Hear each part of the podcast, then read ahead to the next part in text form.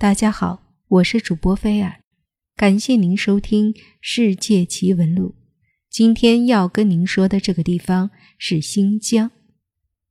新疆是块神秘的土地，流传着很多古老的神话，也有很多历史未解之谜。首先，楼兰王国之谜。楼兰是中国西部的一个古代小国。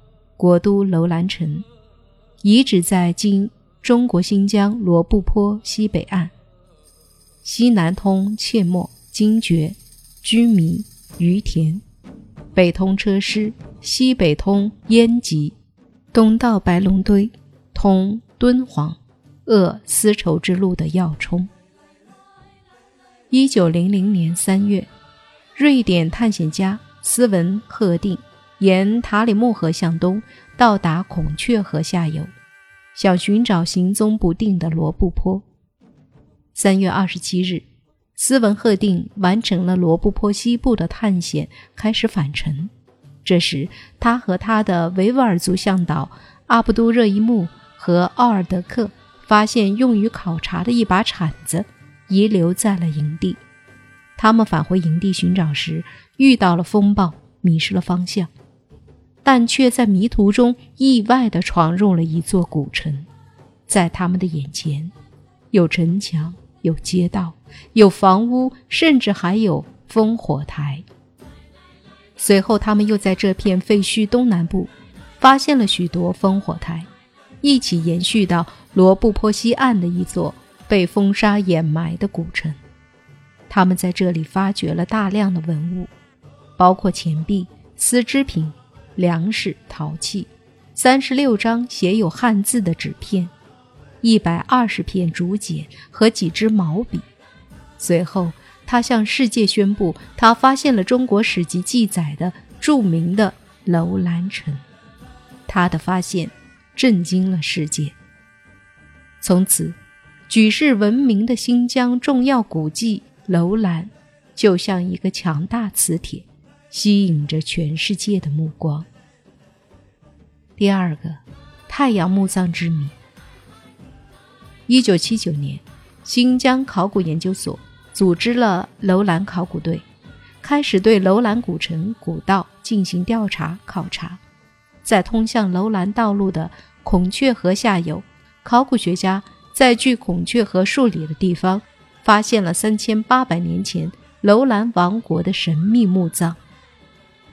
该墓葬不惜以大量树木为代价而建造，步入其中可以看到一组组用七层胡杨木桩围成的同心圆圈，墓径粗达三十余厘米，整座墓地远远望去就如一轮古老沧桑的太阳，镶嵌在戈壁荒原上，由此人们称其为太阳墓葬。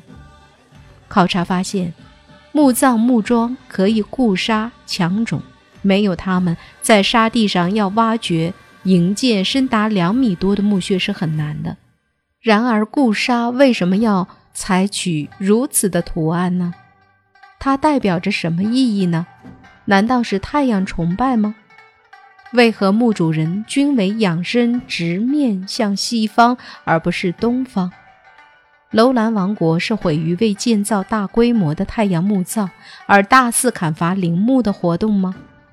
楼兰王国的先民们为什么要在大漠中建造这样的太阳形墓葬呢？它究竟代表了什么意义呢？第三个谜团：神秘的死亡之谜。为了揭开罗布泊的真面目，古往今来，无数探险者舍生忘死。深入其中，不乏悲壮的故事，更为罗布泊披上了神秘的面纱。有人称罗布泊地区是亚洲大陆上的一块魔鬼三角区，古丝绸之路就从中穿过。古往今来，很多孤魂野鬼在此游荡，枯骨到处皆是。东晋高僧法显西行取经路过此地时，曾写道：“沙河中。”多有恶鬼，热风遇者则死，无一全者。许多人竟渴死在距泉水不远的地方。不可思议的事情时有发生。一九四九年，从重庆飞往迪化，也就是乌鲁木齐的一架飞机，在陕善县上空失踪。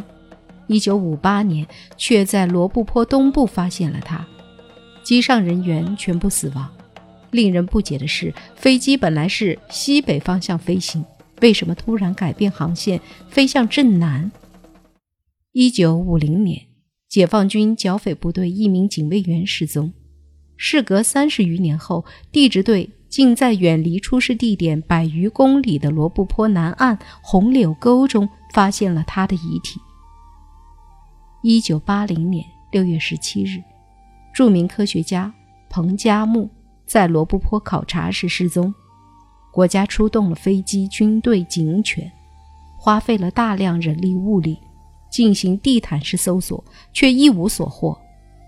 一九九零年，哈密有七个人乘一辆客货小汽车去罗布泊找水晶矿，一去不返。两年后，人们在一陡坡下发现三具干尸，汽车距离死者三十公里，其他人。下落不明。一九九五年，夏米兰农场职工三人乘一辆北京吉普车去罗布泊探宝而失踪。后来的探险家在距楼兰十七公里发现了其中两人的尸体，死因不明，另一人下落不明。令人不可思议的是，他们的汽车完好，水、汽油都不缺。一九九六年六月，中国探险家于纯顺在罗布泊徒步孤身探险中失踪。当直升飞机发现他的尸体时，法医鉴定已死亡五天，既不是自杀，也不是他杀。身强力壮的他，到底是因何而死呢？罗布泊这个谜一样的世界，神秘的荒原，千百年来，人们为之迷茫。思索、争论，甚至献身。第四个未解之谜：新疆石球石人之谜。